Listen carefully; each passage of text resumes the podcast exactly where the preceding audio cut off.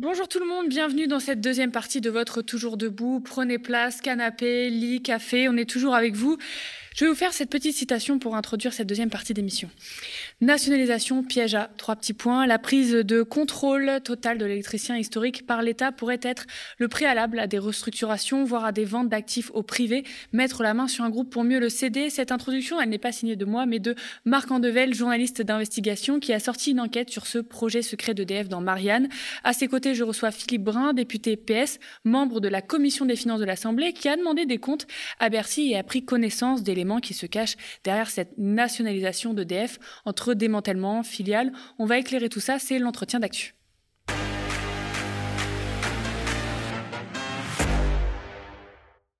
Bonjour Philippe Brun, bonjour, Marc Andevelde. Donc je vous reçois, comme je disais, vous avez travaillé tous les deux en tant que journaliste d'investigation, on peut le dire, ou député membre de la commission des finances de l'Assemblée sur les dessous du projet de la nationalisation d'EDF. Cette nationalisation à 100% avait été annoncée par Elisabeth Borne le 6 juillet dernier. Piqûre de rappel, on regarde. Nous devons assurer notre souveraineté face aux conséquences de la guerre et aux défis colossaux à venir.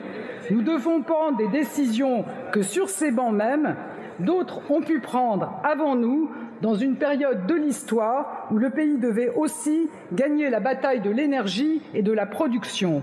C'est pourquoi je vous confirme aujourd'hui l'intention de l'État de détenir 100% du capital d'EDF.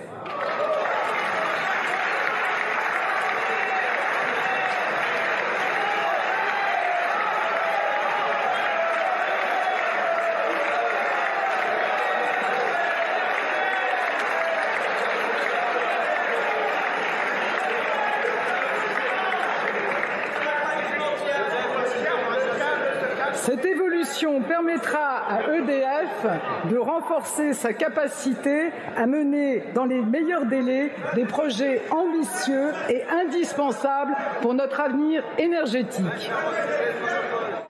Donc cette nationalisation, elle intervient 17 ans après l'ouverture du capital d'EDF et son entrée en bourse fin 2005. Mais EDF était resté largement public, détenu par l'État à près de 84%, par les salariés qui en possèdent 1% et par les actionnaires institutionnels et individuels pour les 15% restants. Alors la nationalisation, au premier abord, ça pouvait être une bonne nouvelle pour ceux qui la réclamaient, non Je peux peut-être me tourner Oui, effectivement. Alors, en voyant les images, euh, j'ai regardé à mon banc parce que moi, je sais où je suis dans l'hémicycle. Et effectivement, j'ai applaudi euh, Elisabeth Borne et j'étais surpris, comme tout le monde, de cette euh, annonce. J'ai applaudi, mais je me suis tourné vers mon voisin et je me suis dit euh, qu'est-ce que ça cache? Et c'est finalement cette question qui m'a amené, en tant que rapporteur spécial de la commission des finances, à mener l'enquête que j'ai menée. Elle était déjà décriée, cette nationalisation, dès juillet, parce que beaucoup se disaient, bah, de toute façon, EDF, c'était presque déjà public, ou c'est pas une véritable nationalisation dans le sens du terme. Oui, en fait, c'est pas une nationalisation, hein, le terme est impropre, dire le gouvernement ne l'utilise pas. C'est une OPA, c'est-à-dire que l'État monte au capital Une nationalisation, cela correspond à des règles précises qui sont fixées euh, par l'article 34 de la Constitution. Quand on fait une loi de nationalisation, on doit fixer tout un tas de conditions euh, juridiques et aussi de propriété financière de l'entreprise nationalisée. Euh, on n'a pas, évidemment, de, de loi là qui nous est proposée. Ce qui signifie donc que le gouvernement, une fois que l'OPA est terminée, peut faire ce qu'il veut avec l'entreprise. Mhm.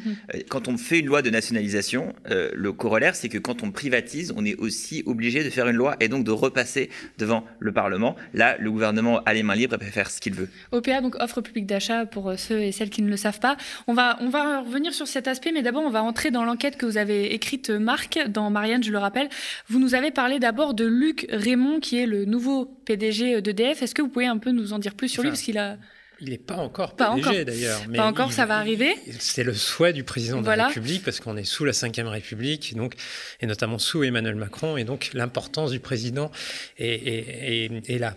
Euh, Luc Raymond, euh, effectivement, c'est un ancien dirigeant de Schneider Electric, euh, mais il a surtout travaillé dans des cabinets ministériels quand il était plus jeune. Il a notamment travaillé pour Hervé Guémard et dont, dont la femme était l'ex-dirigeante de General Electric France.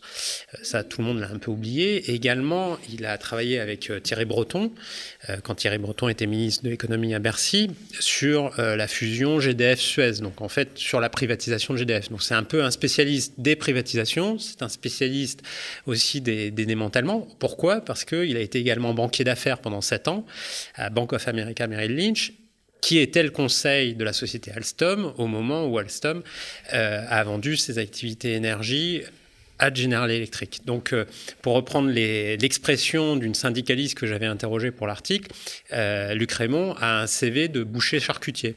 Donc, c'est un peu l'homme idoine pour potentiellement euh, découper le groupe dans les prochains mois, en sachant deux choses. C'est que le gouvernement, d'une certaine manière, l'exécutif a fait le choix d'un profil financier et pas industriel, mm-hmm. alors qu'il ne cesse d'expliquer que euh, aujourd'hui, euh, l'exécutif a un projet industriel pour l'énergie en général et pour EDF en particulier, alors ils choisissent, on va dire, un CV totalement contraire à ça, un pur financier. Euh, et donc, on voit bien que, pour reprendre ce que décrivait Philippe Brun, c'est en, gros, on parle, le gouvernement en termes de communication, on parle de nationalisation, mais en fait, il fait tout le contraire. C'est souvent le cas euh, sous la Macronie. On, dit une chose, mais en fait, on fait tout le contraire.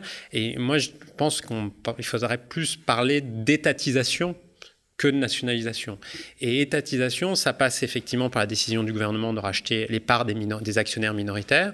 Et en fait, l'analyse qui est faite par une bonne partie des acteurs, tant politiques, d'opposition que euh, des acteurs qui, s'intéressent à l'énergie et à EDF, c'est de dire si le gouvernement souhaite racheter les minoritaires, mhm. c'est pour découper le groupe le plus facilement possible, sans aucune. Pour avoir la main mise pour avoir, sur les décisions. Voilà, tout à fait. Mhm. Euh, en parlant de General Electric, il y a quand même une info qu'on peut pas trop rater, c'est que on se rappelle que DF, euh, d'EDF qui a racheté à General Electric les fameuses turbines euh, Arabelle cette année, les plus puissantes du monde, gros point stratégique, huit ans après que General Electric les avait achetées à Alstom et où l'État avait perdu totalement la main sur ses actifs et où Macron n'était pas étranger euh, à ce dossier et aujourd'hui ils vendent ce projet de ce plan de relance. Est-ce que vous pouvez un peu nous rappeler cette affaire? Alors, l'affaire euh, Alstom, ça, on, le connaît, mais effectivement, en 2014, Alstom vend ses activités énergie à, General Electric, le groupe américain. Dans ces activités énergie, il y a les fameuses turbines qu'on a présentées comme les turbines Arabelle, mais il y a d'autres turbines qui équipent les îlots conventionnels euh, et, donc qui permet aux générateurs électriques des centrales nucléaires euh, de, fabriquer de l'électricité à partir de la, chaleur produite par le réacteur nucléaire. Ça, c'est la technique d'une centrale nucléaire.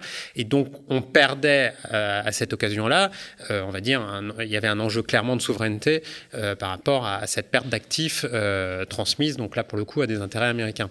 Et Macron qui sait très bien que ça fait partie, on va dire, de son euh, bilan, son passif en tant qu'ancien ministre de l'économie de François Hollande, eh bien, il tenait avant l'élection présidentielle absolument pour des, euh, une histoire d'image hein, et de communication. Il a d'ailleurs, il en a joué euh, au moment de, de l'élection quelques semaines avant, parce qu'il s'est déplacé à Belfort pour expliquer, ça y est, on était dans le retour de la souveraineté, donc l'État avait imposé à EDF le rachat des turbines Arabelle. Tout ça dans, une, dans des effets d'annonce liés à, la construction de nouveaux réacteurs, enfin c'est le souhait de l'Élysée. Là, il y a plusieurs, euh, il y a plusieurs éléments euh, sur, sur, sur, sur, ce dossier-là. Déjà, c'est parce que EDF va dépenser beaucoup d'argent pour acheter les turbines. Et encore une fois, euh, c'est perdant-perdant, parce que c'est General Electric qui a, qui a, pu récupérer ça à l'origine. Et maintenant, on est obligé de débourser beaucoup, beaucoup d'argent pour récupérer ces turbines. Par ailleurs, EDF n'aura pas l'utilisation de ces turbines sur l'ensemble du marché mondial. Par exemple, toute la partie américaine reste à General Electric. Il faut savoir que euh, ces turbines-là euh, les activités d'Alstom étaient profitables, notamment en ce qui concerne la maintenance de ces turbines sur l'ensemble des centrales. Et là aussi, c'est quelque chose que conserve en partie euh, General Electric au départ et, toujours aujourd'hui. Et donc, on est vraiment dans de la stratégie d'image, d'autant plus qu'il y a une autre difficulté, c'est que la moitié du plan de charge de l'usine, notamment l'usine de Belfort qui produit les, turbines Arabelle, le principal client, donc la moitié du plan de charge, c'est le russe Rosatom.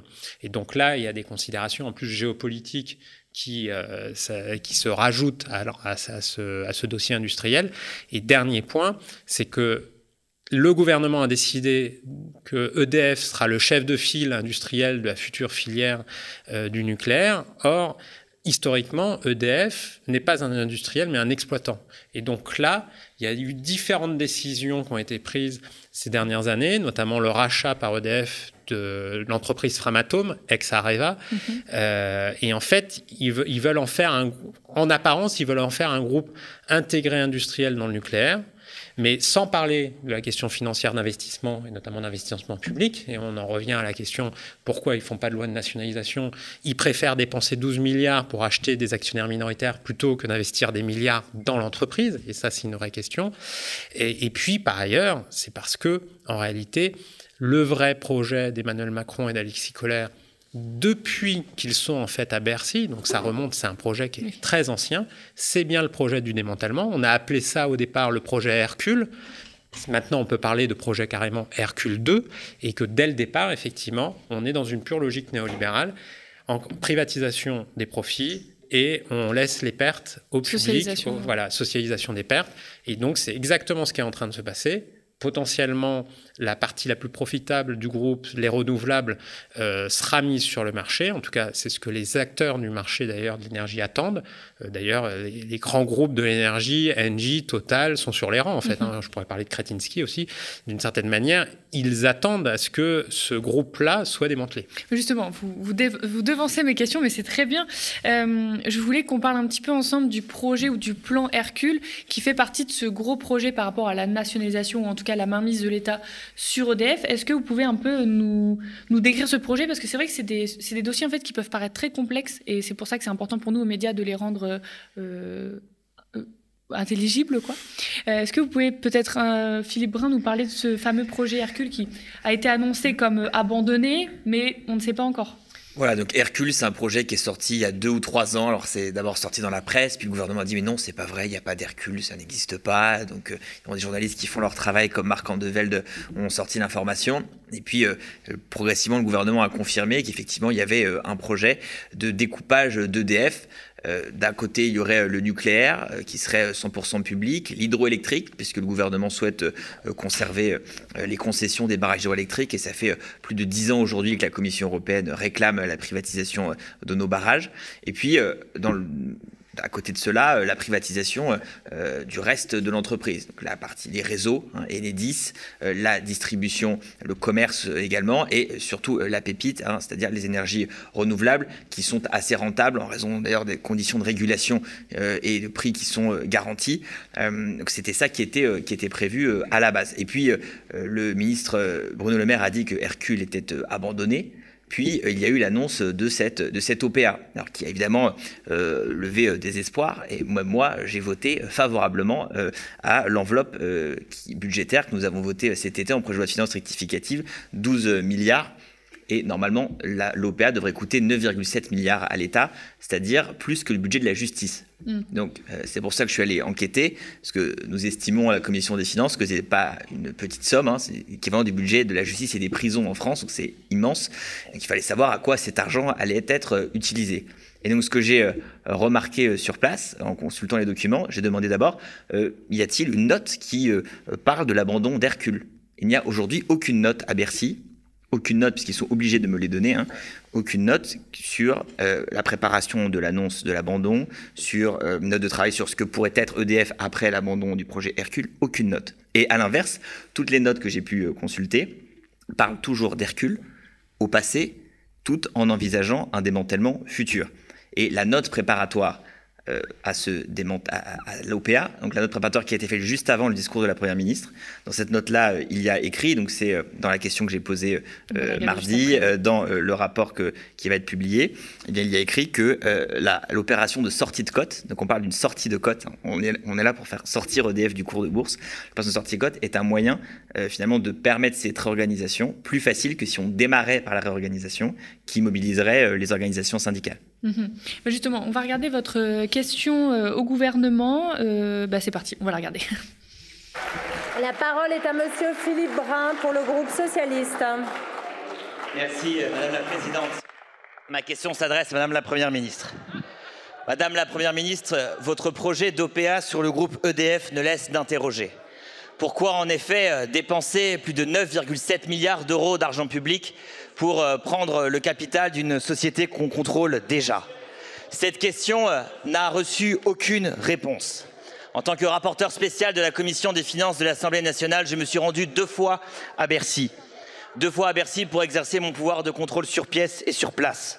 J'ai demandé des notes ou plans stratégiques actant l'abandon du sinistre projet Hercule de démantèlement d'EDF. Eh bien, figurez-vous, mes chers collègues, qu'aucune n'existe. J'ai pu consulter des documents stratégiques confidentiels qui démontrent une toute autre réalité. Dans une note du 27 juin 2022 que j'ai pu consulter, la montée au capital d'EDF est présentée comme un moyen d'avoir les mains libres pour, je cite, engager une fidélisation de toute ou partie des activités du groupe liées à la transition énergétique, suivi le cas échéant de leur introduction en bourse. Il est également écrit, mes chers collègues, débuter par une réorganisation du groupe enverrait un signal négatif aux organisations syndicales qui ne manqueraient pas de se mobiliser. Dans les documents nombreux que j'ai pu consulter, j'ai pu constater l'intention claire du gouvernement de démanteler EDF une fois la nationalisation terminée. Alors, Madame la Première ministre, ma question est simple. Lorsque le gouvernement, par la voix du ministre de l'économie Bruno Le Maire, le 22 juillet dernier à la tribune de cette Assemblée, a affirmé que le gouvernement garantirait l'unité d'EDF, avez-vous menti à la représentation nationale? Je vous remercie. La parole est à Monsieur Gabriel Attal, ministre chargé du budget des comptes publics. Merci euh, Madame la Présidente, Mesdames et Messieurs les députés, Monsieur le député euh, Philippe Brun. Je veux d'abord excuser l'absence de Bruno Le Maire qui est à Bruxelles pour une réunion de euh, l'Eurogroupe. L'objectif de la montée à 100% au capital d'EDF, il est clair, c'est renforcer la politique nucléaire de la France, conformément au euh, discours du président de la République à Belfort, qui prévoit notamment la construction de 6 EPR2. Tout ça pour assurer notre souveraineté énergétique, celle des Français et de notre pays. Ça n'aurait aucun sens de monter à 100% au capital d'une euh, entreprise comme EDF pour la démanteler ou la vendre par appartement. Ça n'est absolument pas le sujet. Et Bruno Le Maire a déjà eu l'occasion de dire que le projet Hercule n'était plus à l'ordre du jour. Vous avez exercé, conformément à vos prérogatives de rapporteur spécial, votre euh, euh, pouvoir de contrôle sur pièce. Vous vous êtes rendu à deux reprises à Bercy. Euh, les portes vous ont été ouvertes. Tous les documents que vous avez demandés vous ont été communiqués. Je vous vois hocher la tête. Vous avez pu les, vous avez pu les consulter en toute transparence, que nous sommes très respectueux. Vous avez eu accès à de nombreux documents, à des notes. Et les équipes de Bruno Le Maire, Bruno Le Maire, Bercy est à votre disposition pour vous répondre si vous avez des questions sur certains documents qui auraient été consultés. Moi, je vous rappelle, l'objectif qui est le nôtre, c'est de conforter et de renforcer EDF, qui en a bien besoin, pour être capable d'assurer la souveraineté énergétique de notre pays. Et j'espère que vous nous suivrez dans cette voie quand les débats auront lieu au Parlement sur ce sujet. J'ai l'impression qu'il répond pas trop sur le fond à, votre question et à vos, à vos documents et éléments trouvés, en fait. Après, il s'attendait pas euh, forcément à ce que je cite les documents. Euh, le, le contrôle hein, que j'ai effectué euh, à l'Agence des participations de l'État à Bercy a été assez tendu. Il y a eu de nombreuses pressions qui ont été faites à la fois sur moi, sur les services de la Commission des finances de l'Assemblée À votre disposition, ces documents-là? Oui, ben, je les ai eus de, presque de force. C'est-à-dire que normalement, j'ai un droit de communication. C'est l'article 57 de la LOLF, c'est la loi organique relative aux lois de finances. aucun document ne m'a été communiqué. On m'a opposé le secret des affaires alors que le secret des affaires ne s'applique pas aux parlementaires. Dans la LOLF, il n'y a rien écrit sur le secret des affaires. Donc j'ai pu consulter sur place. Et quand je suis arrivé sur place, je me suis dit, bah, je vais pouvoir emporter avec moi les documents. Non. Donc je suis venu une deuxième fois avec l'administratrice de la commission des finances et avec des cahiers à spirale où j'ai euh, noté, euh, recopié les documents. Et on a recopié des dizaines, enfin une dizaine de documents en fait, des dizaines de pages, euh, consciencieusement. Alors évidemment, on ne recopiait pas tout, mais on a recopié des chiffres, des données qui nous permettaient justement de produire un rapport rapport qui a vocation à éclairer euh, mes collègues au moment du vote du budget sur le volet des participations de l'État, savoir à quoi on va dépenser euh, cet argent.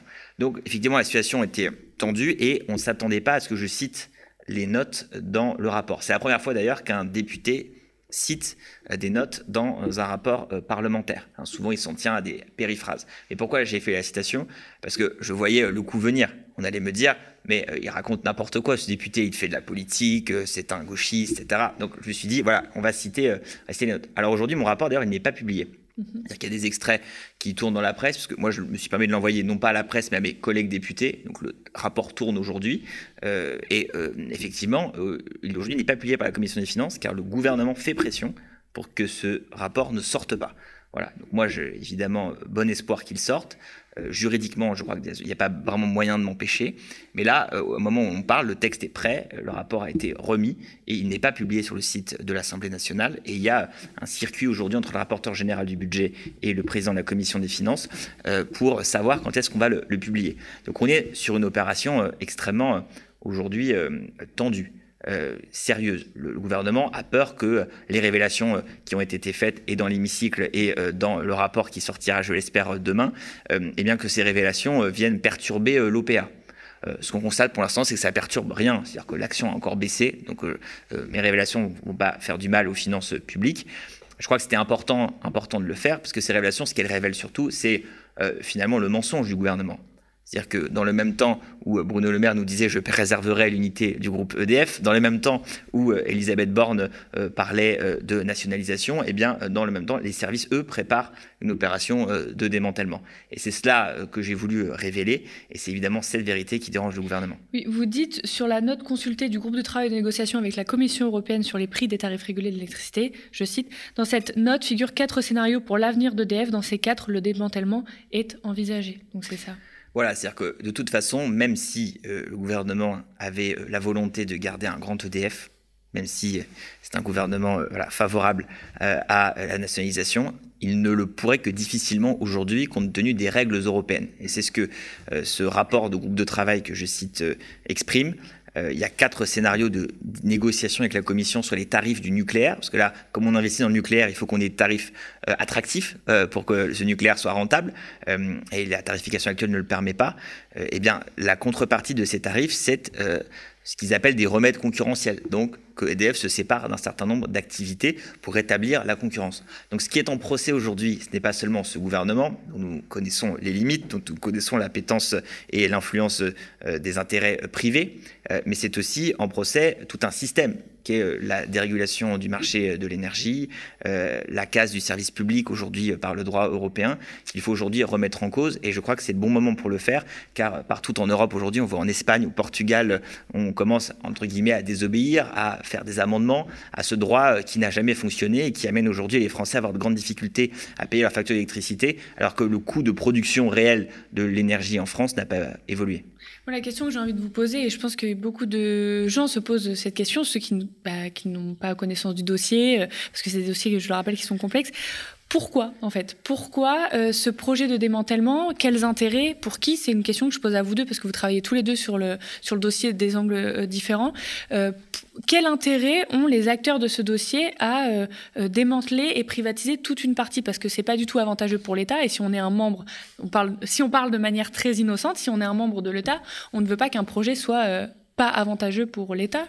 Je ne sais pas si je me fais comprendre. En fait, c'est un projet de banquier d'affaires à mhm. l'origine. Hein. Il faut savoir que dès l'origine, euh, là, on revient aux années 2014-2015, c'est des notes de banque d'affaires, hein, d'ailleurs, notamment Rothschild, entre autres, qui euh, proposent le démantèlement du groupe EDF. Rothschild qui doit parler à Emmanuel Macron.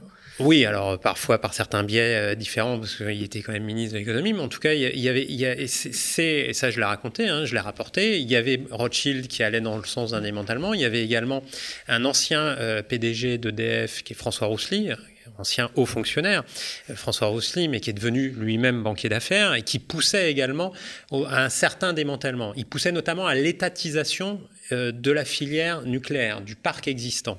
Et donc ça, ça a influencé Emmanuel Macron et Alexis Collère, parce que je suis d'accord avec Philippe Brun, il y a le cadre européen et les règles de la dérégulation de l'énergie du cadre européen, mais euh, en réalité, Hercule n'est pas le projet de Bruxelles. Hercule est véritablement le projet insufflé par les banques d'affaires qui ont ambiancé euh, Alexis Kohler, qui était directeur de cabinet d'Emmanuel Macron, et Emmanuel Macron, euh, euh, ministre de l'économie. Dès 2016, justement, devant l'Assemblée nationale, Emmanuel Macron évoque le scénario d'un démantèlement en commission. Il le dit. Il dit d'ailleurs que ça pourrait provoquer d'ailleurs la résistance des salariés et des syndicats, mais déjà, il évoque le projet de démantèlement. Et donc, dès le départ, en fait, il y a l'opacité Dès le départ, il y a l'opacité, pas uniquement ces derniers jours, mais dès le départ, il y a l'opacité. Quand moi je révèle dans, un de mes livres, notamment Le Grand Manipulateur, le projet de Hercule en, 2019, en fait, une semaine avant la sortie de mon livre, il y a EDF qui communique auprès du Parisien, euh, le, journal du Parisien, pour expliquer que c'est en fait un projet de réorganisation interne, mm. en disant c'est un projet de management interne, ça n'a rien à voir vis-à-vis de l'État ou vis-à-vis de Bruxelles, alors qu'en réalité, c'est l'État et Emmanuel Macron qui a demandé à l'époque à Jean-Bernard Lévy qui était d'ailleurs plutôt contre, qui a demandé une réorganisation des actifs du groupe. Et un autre élément extrêmement important, dont on ne parle pas encore dans le débat, c'est que effectivement le renouvelable, ça va profiter potentiellement à un acheteur qui va pouvoir ensuite euh, euh, l'utiliser. Et notamment, je pense, euh, je parlais de Total, mais à des majors du pétrole ou des hydrocarbures qui ont aujourd'hui un intérêt et une volonté de, d'investir dans le renouvelable pour faire du greenwashing et pour dire nos groupes qui produisent des hydrocarbures font aussi de l'électricité verte, mais de l'énergie verte. Mais derrière cet enjeu boursier et d'investissement des groupes privés d'énergie, et notamment ceux dans l'hydrocarbure, il y a la question de comment on va financer la relance du nucléaire. Et là, ce que j'ai découvert euh, dans mes dernières enquêtes, euh, notamment dans mon livre L'emprise, c'est qu'en réalité, dans les négociations qu'il y a eu avec Bruxelles autour d'Hercule, euh, le gouvernement français, en fait, expliquait que le parc existant, donc euh, qui est vieillissant, qui est aujourd'hui en maintenance, qui est à moitié à l'arrêt, ce parc vieillissant allait être étatisé.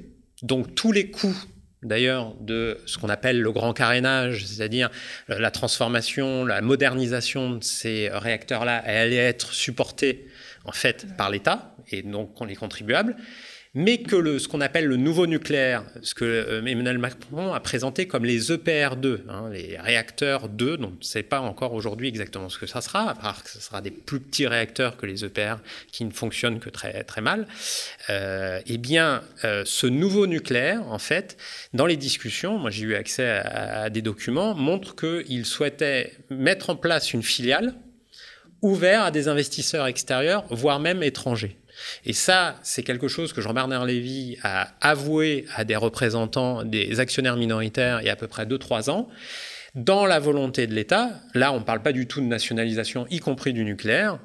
En fait, le nouveau nucléaire, c'est-à-dire les nouveaux réacteurs qui vont être construits, potentiellement vont être construits dans le cadre d'une filiale qui sera ouverte à des investisseurs privés. C'est ça le projet en réalité en finalité qui est sur, euh, on va dire, euh, la table du gouvernement. C'est ce projet-là de on va financer le nouveau nucléaire par des capitaux privés et potentiellement des capitaux étrangers. Pourquoi étrangers? Parce qu'aujourd'hui, dans l'industrie nucléaire mondiale civile, eh bien, euh, la France a perdu beaucoup de compétitivité industrielle sur, le point de vue euh, nucléaire, a perdu beaucoup de compétences, et donc en réalité, les, grands du nucléaire civil mondial, en gros les Américains, les Russes et les Chinois, sont les seuls, plus leurs affidés, donc la Corée du Sud et le Japon pour les Américains, eh bien ces, grands, grands pays du nucléaire civil pourraient être ceux qui pourront aider tant financièrement que techniquement la relance du nucléaire dans le pays. Donc ça pose également une question de souveraineté là de nouveau. Et là aussi c'est pareil, les nucléocrates, euh, entre guillemets, en tout cas les partisans du nucléaire, vont dire euh, c'est une question de souveraineté. Grâce au nucléaire, on va pouvoir être souverain et plus autonome. Oui, sauf qu'aujourd'hui, la filière nucléaire française est dans un tel état de paupérisation, de déclassement, de, de, perte de compétences, hein, notamment parce que les ingénieurs historiques sont partis à la retraite et ils n'ont pas été renouvelés, eh bien, la, filière est dans un tel état que, par exemple, là, sur la question du grand carénage, on l'a vu, euh, les soudeurs qui travaillent euh, sur les, les, parties, corrodées, des, des, tuyauteries corrodées dans le circuit primaire des réacteurs, c'est des soudeurs américains, en partie, qui travaillent actuellement. Euh, ce qui montre, encore une fois, que derrière les grands discours là, de souveraineté énergétique du gouvernement, la stratégie est à courte vue et par ailleurs, les, les, les, projets ne sont pas du tout dans une nationalisation en réalité. C'est mm. comment on va trouver l'argent et en fait, on va trouver l'argent en se tournant aussi vers des acteurs privés, vraisemblablement. Et quand vous demandez des comptes, par exemple, vous en tant que député, quand vous demandez des comptes au gouvernement, à Bercy, ou vous en tant que journaliste d'investigation, quand vous demandez le fameux, exercice du contradictoire, quand vous demandez des comptes au gouvernement, euh, à l'APE et j'en passe, est-ce qu'on vous répond d'une part et, d'autre part, est-ce qu'on vous répond vraiment sur ces sujets-là Et est-ce qu'on vous présente une vision où, on vous dit non, c'est faux Ou alors oui, c'est vrai, mais est-ce que vous avez des réponses de, du entre guillemets, du camp d'en face alors voilà, député n'a pas le même pouvoir d'investigation qu'un journaliste. Euh, on a tout rapporteur de la commission des finances, on a des pouvoirs étendus hein, de consultation de quasiment tout. Euh, donc euh, c'est des pouvoirs forts, mais c'est vrai que moi on m'a promené. Pourquoi je me suis rendu sur place? Parce que à longueur d'audition, je demandais des documents. Et euh, le commissaire aux participations de l'État, euh, Alexis Weber, m'a dit euh, oh, Je ne crois pas qu'on a de documents. Voilà. Je lui dis Mais vous avez bien un plan stratégique, une note d'analyse stratégique, on peut bien acouster. Il dit Oh, je ne suis pas certain qu'on en ait. Et puis, donc il m'a dit quand même On va regarder, faites votre demande écrite. Je fais la demande écrite. Et puis, le secrétaire général de l'Agence des participations de l'État appelle la commission des finances et il dit Écoutez, en fait, on a on n'a rien. Voilà, on n'a rien euh, parce que EDF, vous savez, c'est une entreprise qu'on connaît bien. Hein. ça fait tellement longtemps qu'on est actionnaire d'EDF. C'est une entreprise publique, donc on n'a pas besoin de notes ou voilà, on a tout. du coup, euh, le lendemain matin, euh, à 10 h j'étais sur place à Bercy et bizarrement, j'ai vu les notes. Voilà, elles, miraculeusement, elles sont réapparues. on voit bien, bien l'opacité qui est très forte. Opacité, Macron devait l'a rappeler qui est lié à la fois euh, évidemment aux intentions cachées du gouvernement, qui veut rester caché le plus longtemps possible pour réussir euh, son OPA, et opacité euh, qui est liée aussi, je crois, plus généralement à la méthode aujourd'hui de gouvernance économique du pays. Euh, on voit bien que le président de la République ne s'intéresse pas à tous les sujets, mais il y a bien un sujet euh, qui l'intéresse, euh, c'est le mécano industriel entre les mhm. entreprises. effectivement, c'est un ancien banquier d'affaires, et puis ça intéresse de savoir, bah là, telle entreprise, on va faire ci, on va faire ça, on va, on va remodeler de cette façon. Ce qui d'ailleurs est un sport national. Hein. La France est un champion européen de la des fusions-acquisitions. Et les Français sont très forts justement pour découper des entreprises, les fusionner, les rapprocher. et c'est un marché très lucratif, parce que je vois, vous prenez votre pourcentage sur la réorganisation euh, quand vous êtes banquier d'affaires, vous avez intérêt à, vendre le plus possible à euh, vos clients ces réorganisations pour euh, justement faire vivre votre banque d'affaires qui souvent n'apporte pas de fonds elle-même, hein, seulement de l'analyse et de la mise en relation pour permettre l'affaire. Donc on voit bien que le président de la République est intéressé à ce sujet. On voit bien que le secrétaire général de l'Élysée, hein, qui est un ancien dirigeant de l'Agence des participations de l'État, justement, est intéressé à ces sujets. Et c'est quand même la preuve qu'il s'intéresse, c'est que l'actuel patron de l'APE, du coup, qui est le, le, fonds d'investissement de, la France, en fait. Hein. Le patron est l'ancien conseiller économique euh, d'Emmanuel Macron. on voit bien euh, comment ce système euh, évolue aujourd'hui, donc avec une sensibilité très forte, avec un pilotage direct depuis l'Élysée.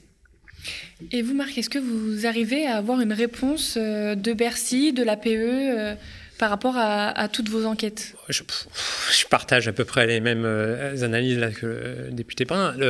Bah, une anecdote, ces derniers jours, par exemple, j'ai eu des réponses, enfin, du cabinet d'Agnès Pannier-Runacher concernant mhm. euh, la question de la maintenance des réacteurs nucléaires et euh, la, relance des réacteurs nucléaires pour l'hiver. Bon, euh, je leur ai parfois posé quelques questions précises, notamment sur la réalité des corrosions sur les, les réacteurs les plus récents euh, ceux qui ont été construits dans les années 90, ce qu'on appelle notamment les paliers N4, c'est en fait la centrale de Civaux et de Chaux qui sont les plus puissantes dans le parc. Euh, moi, je, mes informations montrent que euh, on a plus de difficultés que prévu et que malgré les éléments de langage du gouvernement, les choses se passent pas forcément très bien. Mm-hmm. moi, selon les informations que j'ai, c'est que c'est plutôt la panique même du côté d'EDF. Donc d'un côté, il y a beaucoup de communication, tant du côté d'EDF que du côté du gouvernement. On essaye de rassurer. Pour l'instant, ils bénéficient du fait que les températures sont euh, finalement encore assez douces, même si là, ça commence à, devenir un petit peu plus euh, un temps automnal. Et donc, euh, on va dire, là, ils ont bénéficié des températures de ces derniers jours. Mais même sur un sujet extrêmement à court terme, qui intéresse immédiatement tous les Français, dans un contexte d'inflation en plus, eh bien, même sur ces questions-là, non, on a droit à de la communication, à des éléments de langage. À, dès qu'on pose des questions plus techniques, on n'a plus de réponse, en fait. Mais aussi, on n'a plus de réponse, pas unique. Alors, parce que, on va dire, dans la gouvernance économique, il y a une opacité c'est très bien rappelé là sur l'Élysée, hein, sur euh, en gros sur tous ces dossiers financiers et industriels, c'est quand même Emmanuel Macron et Alexis Collère qui, qui ont la haute main, même plus que parfois même les propres ministres. Hein. Vous parliez de Bruno Le Maire, par exemple. En réalité, euh, Bruno Le Maire a souhaité que Luc Raymond devienne euh, PDG d'EDF, mais en réalité, sur le grand dessin d'EDF, celui qui a la, vraiment la haute main, c'est le président de la République et son secrétaire général, en fait, hein, depuis le début. Euh, mais il y a double discours et parfois opacité. Il y a obstruction, dire, quand on demande des éléments, mais il y a surtout un manque total de préparation également. C'est-à-dire, tant, autant sur le plan financier, euh, ils sont très pressés de faire les choses, autant d'un point de vue industriel, c'est la panique totale et surtout c'est l'incompétence. C'est-à-dire que c'est ça le pire, c'est que nos dirigeants quel qu'il soit d'ailleurs, c'est plus large, hein, les agents économiques, politiques, aujourd'hui en France, par rapport aux enjeux industriels, euh, ne savent plus faire. Mm. Un, ne savent plus faire, et deux, de toute façon, les gens qu'on promeut sont des gens qui ne savent pas faire. Luc Raymond ne sait pas faire, c'est pas son CV. Euh, à un moment donné, euh, le choix aurait pu être fait d'un industriel. Ça aurait d'ailleurs rassuré énormément d'acteurs par rapport à, ce qui est présenté comme une nationalisation. En réalité, non, c'est tout le contraire. C'est toujours le financier qui prime sur les projets industriels. Donc, on est dans le double discours. Il y a le président de la République qui fait des grands discours sur le retour d'industrie, sur la réindustrialisation du pays. Sur, même un euh, plan de réindustrialisation. plan de réindustrialisation. Quelques mois avant la campagne présidentielle, on parlait de France 2030 ou des mhm. choses comme ça. Et en réalité, il n'y a aucune stratégie euh, industrielle réelle. Et ça, c'est un problème, parce que c'est un problème qui va se poser, y compris dans les prochaines semaines et les prochains mois. Mhm. et, on est face à euh, des impensés euh, qui se sont multipliés, des, des, décisions à courte vue sur du fric facile, on parlait des banquiers d'affaires, de ces dernières années, et ça, on va le payer, on va le voir de plus en plus rapidement et d'une manière de plus, plus concrète euh, voilà, pour l'ensemble de la population, malheureusement. Puis sur la stratégie industrielle, il n'y a pas que EDF. Hein, on aura l'occasion d'en reparler sur le média. On pourrait faire une émission de 3h30. Hein, ce serait avec plaisir. On va terminer par un dernier euh, petit thème. Euh, L'OPA ne se passe pas comme prévu pour l'instant parce que, alors que l'autorité des marchés financiers devait se prononcer donc mardi sur l'OPA, donc l'offre publique d'achat, je le rappelle, qui doit permettre à l'État de mettre après la main sur 100% du capital d'EDF, des actionnaires ont assigné le groupe ce lundi devant le tribunal de commerce de Paris pour contester les conditions dans lesquelles le conseil d'administration avait été saisi, notamment le temps qu'ils ont eu pour consulter les dossiers. Ils ont eu à peu près 12 heures, je crois, pour consulter les dossiers. On vient de me dire que la justice, à l'instant là, euh, a débouté la demande euh, au tribunal de commerce de Paris. Donc, et une autre donnée aussi, il y a donc toujours l'autorité des marchés financiers qui examine donc toujours cette offre. Et en attendant la décision, des actionnaires salariés du fournisseur d'électricité dénoncent une situation de conflit d'intérêts potentiel du PDG actuel, Jean-Bernard Lévy. Il lui reproche notamment d'occuper la fonction euh, de censeur en fait au conseil d'administration de Société Générale. Euh, je cite l'un des établissements présentateurs de l'offre désigné par l'État. Donc je viens de le dire. Donc c'est sur sur cet élément-là que la justice euh, vient de, de, dire que de ne pas donner raison. Donc c'est pas exactement ça hein, dans les informations que j'ai, parce que la procédure en cours, enfin qui était en cours, c'était auprès du tribunal de commerce, c'était une procédure en référé mhm. qui est justement pas sur le fond du dossier. Donc concernant le conflit d'intérêts soulevé par euh, les actionnaires minoritaires euh, concernant la personne de Jean-Bernard Lévy, ou la, aussi une autre question qui est soulevée, c'est-à-dire la convocation irrégulière du conseil d'administration dans, ces, ces jours et ces derniers jours, euh, là pour l'instant la justice ne s'est pas prononcée sur le fond. Sont elle s'est prononcée sur la procédure en référé. Ils ont pour l'instant pas décidé de bloquer le processus au nom notamment du fait que l'autorité des marchés financiers, l'AMF, n'aurait, enfin là, à ma connaissance, n'a toujours pas donné sa, son go pour la, fameuse OPA. Donc euh, euh, voilà, euh, c'est important de faire plus précis. du coup, voilà, où on en est dans cette, dans cette OPA, est-ce que ça va, c'est, on va dire, cette demande de ces actionnaires, est-ce que ça va bloquer le projet. Qu'est-ce que vous en pensez justement sur ce conflit d'intérêts? Parce que euh, enfin, cette suspicion de conflit d'intérêts, ça interroge aussi euh, forcément euh, la population. Alors il y a, y a, ce sujet-là, effectivement, on va voir ce que ça donne. Puis il y a aussi, de manière générale, l'autorité des marchés financiers hein, qui devait valider l'OPA le mardi 8, hein, et qui aujourd'hui a, a, retardé sa décision. Et là-dessus, vous parlez de conflit euh, d'intérêts. La personne qui a été nommée à la tête de l'autorité des marchés financiers, Madame Marianne Barba Layani, est l'ancienne secrétaire générale de Bercy. Et quand je suis venu faire mon contrôle, c'était elle euh, qui était finalement en charge. Alors je ne l'ai pas rencontrée à ce moment-là, mais c'est elle qui allait se plaindre de mon contrôle à la commission des finances de l'Assemblée nationale. Et c'est elle qui là aujourd'hui euh, va finalement présider l'autorité chargée d'autoriser ou non cette OPA on voit bien le système dans lequel on est, une sorte de mélange des genres permanents, mhm. euh, de capitalisme de connivence, hein, de connivence d'État, qui finalement mine notre industrie, mine notre service public de l'énergie et se voit directement sur les factures d'électricité des Français.